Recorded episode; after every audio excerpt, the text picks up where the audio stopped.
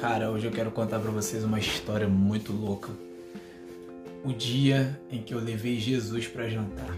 Cara, é isso mesmo. Foi algo muito louco porque isso foi baseado numa pregação que eu ouvi da Joana. Alô, Joana. E cara, ela falava sobre a gente levar Jesus para todos os lugares, chamar Jesus para tudo.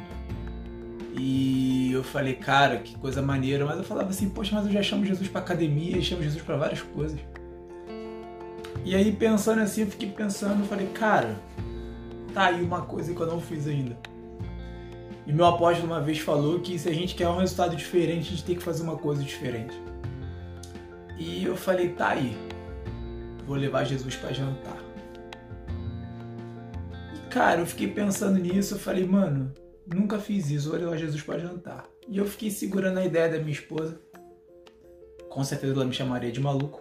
Quem conhece a peça sabe. E aí eu até que chegou uma hora que eu soltei e falei assim, cara, Quero ver um tempo pra gente levar Jesus para jantar. Ela, que história é essa? Eu falei, é, vou chegar no restaurante e vou pedir uma mesa para três pessoas. E ela ficou me olhando com aquela cara. E aí, passado o tempo, eu fiz isso. Cheguei no restaurante, falei, aí, beleza, tudo bem? Quero uma mesa para três pessoas.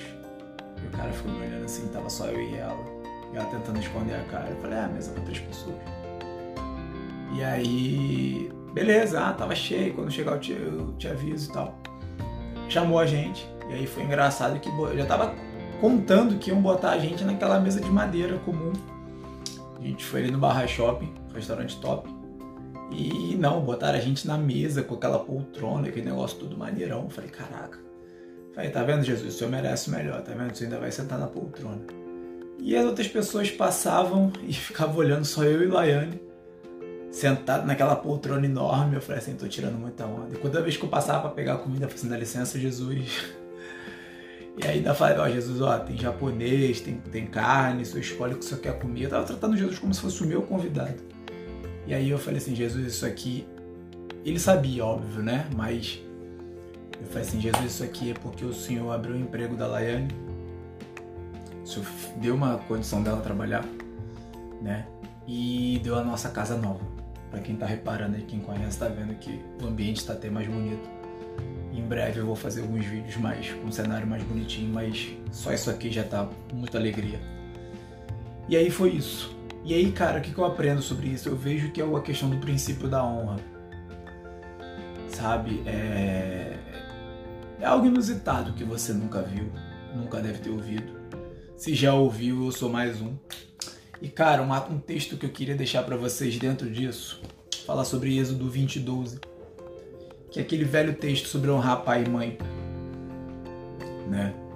Que que eu vou só ler o versículo 12, só para ter um resumo de vocês entenderem melhor o que eu estou dizendo.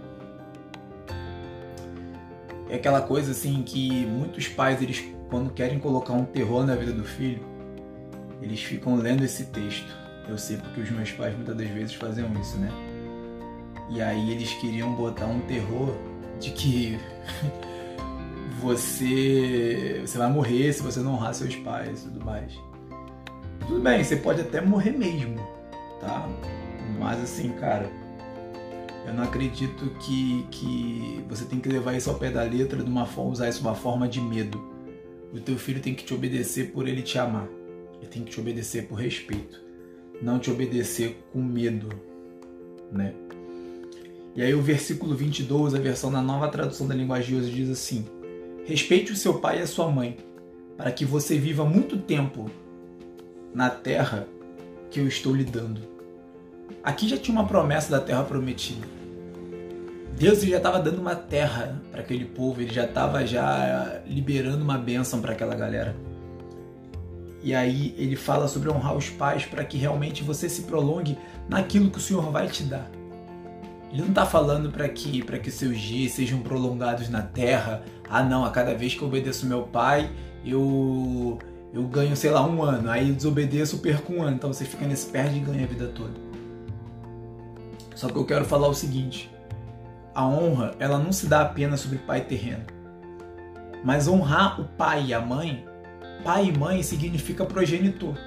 Quem te gerou, quem te criou, quem te deu a vida, Não estou dizendo da vida humana, vida, vida, carne, corpo, alma, espírito. Mas e a vida com Deus que você tem? Quem te deu? Alguma pessoa te gerou. Seja seu pai espiritual, seja sua mãe espiritual, ou sejam literalmente os seus pais espirituais. Entendeu? Seja literalmente os seus pais espirituais, tipo assim, um casal de pastores. Você tá entendendo? E aí, no caso assim, honrar quem te criou, Deus, e quem te gerou, Jesus. Só que aí, Jesus aqui ele não vai fazer o papel da mãe, mas ele faz o papel de pais junto, como se fossem dois pais, tá? E aí, no caso, é o seguinte, para vocês entenderem melhor, o pai cria, mas Jesus como filho não seria mãe, até porque ele não é mulher. Porém, ele faz o papel de que uma mãe faria, ou seja, o de gerar. Então, Jesus, quando ele te gera, ele coloca características, jeitos, os dons e a unção.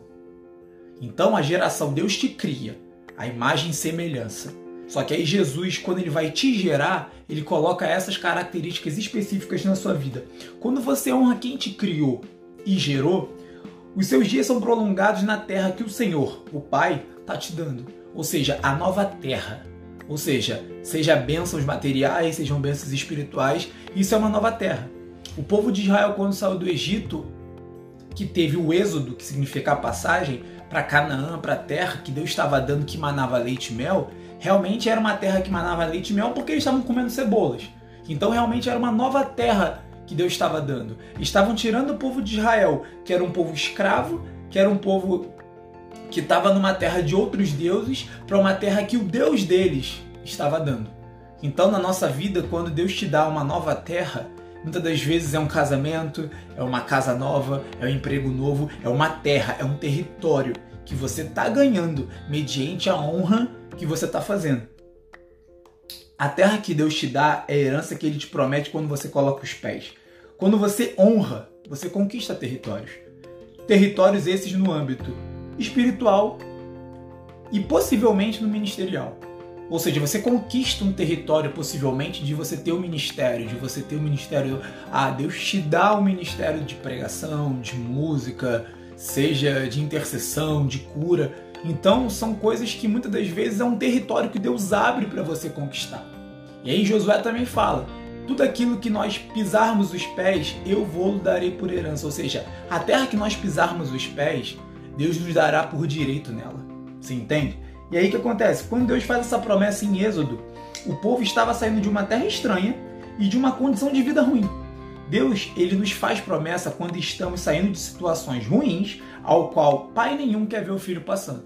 Ou seja, por mais que o filho já esteja casado, já esteja às vezes com dois, três filhos, pai nenhum goste que realmente o filho esteja passando situações então o pai chega sempre dar dentro das condições dele, abençoa o filho, está intercedendo. Se o pai não pode dar uma condição financeira, ele dá uma condição realmente de bênção, de intercessão, declarando vida, declarando vitória. Êxodo quer dizer a migração e a saída. Então muitas das vezes o povo de Israel, quando passou por isso, ele estava migrando, saindo daquela terra péssima. Quando estamos na saída e em migração para uma nova terra, Deus já faz promessas para justamente conquistarmos novos territórios junto com Ele. Então a promessa de Deus ela nunca fica vazia. Quando a gente está num período de passagem, afinal de contas, Páscoa significa passagem, mas foi dentro do êxodo que a Páscoa ocorreu. Então, quando nós estamos nesse processo do êxodo espiritual, saindo daquela vida ruim, daquela vida negativa sem Jesus e conhecendo realmente o amor de Cristo, aquilo que Deus tem na nossa vida, aí sim, Deus já faz promessas para conquistarmos novos territórios junto com Ele. Deus faz essa promessa em Êxodo de honrar os seus pais e que seus dias seriam prolongados. Porém, em Josué é falado sobre a conquista e depois sobre o esforço e o bom ânimo. Note aqui que você vê que é uma coisa de degrau. Primeiro ele promete para você honrar. Ele te dá uma condição, honra para que o seu dia vai ser prolongado. Só que vai ser prolongado onde eu vou te colocar. E aí Josué fala: todo lugar que, eu, que pisares a planta do vosso pé, vou teria dado. E mais à frente, Josué fala: esforça-te e tem bom ânimo. Então são degraus que você vai caminhando dentro da sua vida com Deus e com Cristo que você realmente consegue, mas tudo isso debaixo do princípio da honra. Independente de ser só apenas os seus pais carnais biológicos que te geraram. Não, mas os seus pais espirituais, sejam seus pastores, seus líderes, seu discipulador e os nossos pais realmente espirituais, Deus e Jesus. As promessas de Deus tomam proporções maiores quando estamos aparentemente sozinhos, verdadeiramente. O povo de Israel estava aparentemente sozinho por causa de estar no deserto. No exército, desculpa. Se você for analisar o trajeto que o povo de Israel faria do Egito até lá, caminhando, eles levariam mais ou menos seis dias. Eles levaram 40 anos. Então, não dá para ver que realmente Deus ele quis fazer, ele não é que permitiu, não é que foi uma coisa negativa, mas assim, talvez se o povo tivesse mais focado nas promessas do que Deus estava fazendo, o tempo seria reduzido. Então, se você focar na sua promessa, o tempo da sua terra, da sua conquista, mediante a honra, não se esqueça disso, pode ser abreviado. Em vez de você andar 40 anos, você pode até levar 6 dias ou menos. É... Mas esse estar sozinho é aquele momento para colocarmos em prática o ensino do nosso líder. Então a gente sozinho são oportunidades que Deus proporciona da gente poder colocar o que aprendermos em prática, né? E a gente consegue colocar e se virar, tipo assim, ele fala e a gente se depara com certa situação, não, agora eu consigo me virar, agora eu consigo realmente executar tudo que foi aprendido. Essa promessa de conquista veio justamente depois que Moisés morre e Josué está saindo do seu processo depressivo, de luto pela morte do seu líder. Porém, depois da morte do líder, que o momento em que ele tinha, que foi o momento em que ele tinha que assumir a responsabilidade e a promessa. Galera, Deus, ele respeita o tempo do nosso luto. Ele muitas das vezes respeita o tempo em que nós, é... como é que eu vou explicar para vocês? a gente está passando por situações ruins e difíceis, ele respeita mesmo. Tá? Tanto que Deus, quando ele fala com Josué, o que, que fala? Moisés, o meu servo, é morto. Levanta-te, pois, agora. Ou seja, lembrando, Deus ele não fala com ninguém prostrado. Tá? Então, se Deus fala, levanta-te, muitas das vezes, quando tem passagens na Bíblia que Deus fala assim, levanta-te, põe de pé, não é que o cara estava deitado. Porque se você está deitado, e o primeiro estágio quando você está se levantando é você sentar. É você, pelo menos, muito mal você se recostar. Você ficar com o corpo em 90 graus. Agora, quando Deus fala, levanta-te, te põe de pé, senão que o cara estava deitado. Então, se você está só sentado, sei lá, ajoelhado, e você fala, levanta, realmente é um estágio diferente. Só que tem coisas na Bíblia quando Deus fala, levanta-te e põe de pé, porque a pessoa estava muito para baixo. Ela estava muito depressiva, muito destruída. E aí Deus, ele aqui, ele respeita o tempo que Moisés estava, Josué estava passando, me perdoa, e, e verdadeiramente estava chorando. E aí aquele momento que agora é contigo. Agora você, digamos assim, educadamente, você vai ter que se virar, você vai ter que colocar o que você fez, aprendeu em prática e agora é contigo. Agora você vai ser o líder. Agora você vai ser o Moisés de outras pessoas. Afinal de contas, você vai ser o Moisés no sentido de liderança. Só que o tempo de Moisés passou, agora é o tempo de Josué. Então, quando a gente perde um líder, mas não perder no sentido de morte, mas perder de, de ausência, da gente se distanciar, porque acabou o nosso tempo de aprendizado, chega o momento de nós sermos agora o líder de outras pessoas. Vamos supor que o nosso pastor se chama, vamos botar um nome aqui bem aleatório, Josefo. Você não vai ser o Josefo, você vai ser você. Porque o tempo dele, digamos assim, na sua vida já passou. Agora é o momento de você exercer o que você já aprendeu. Então, o princípio da honra vai você conquistar territórios que você muitas das vezes nunca imaginou. Só que lembre-se, não é apenas a honra e o princípio de honrar os seus pais não significa apenas exclusivamente os seus pais terrenos, mas sim aqueles que te criam, que te geram. E fica tranquilo. Você não vai morrer rápido porque você desobedeceu seu pai, você desonrou. Não, não estou abrindo uma brecha para você fazer merda com seus pais, tá? Mas eu estou dizendo o seguinte: todo pecado Deus apaga. Ele pega e joga no mar do esquecimento. Ele joga no mar do esquecimento o pecado que você cometeu. Mas ele deixa vivo muitas das vezes o erro na sua mente para você não lembrar de onde você caiu. A Bíblia fala: vai, lembra-te de onde caíste e se arrepende e pratica de novo as boas obras. Então é sempre legal lembrarmos de onde a gente caiu para que a gente possa voltar e praticar de novo as boas obras com Cristo. Só que lembre-se, quando a gente honra, a gente conquista territórios. Quando a gente honra, a gente cresce e a gente vence. Beleza? Deus abençoe, galera.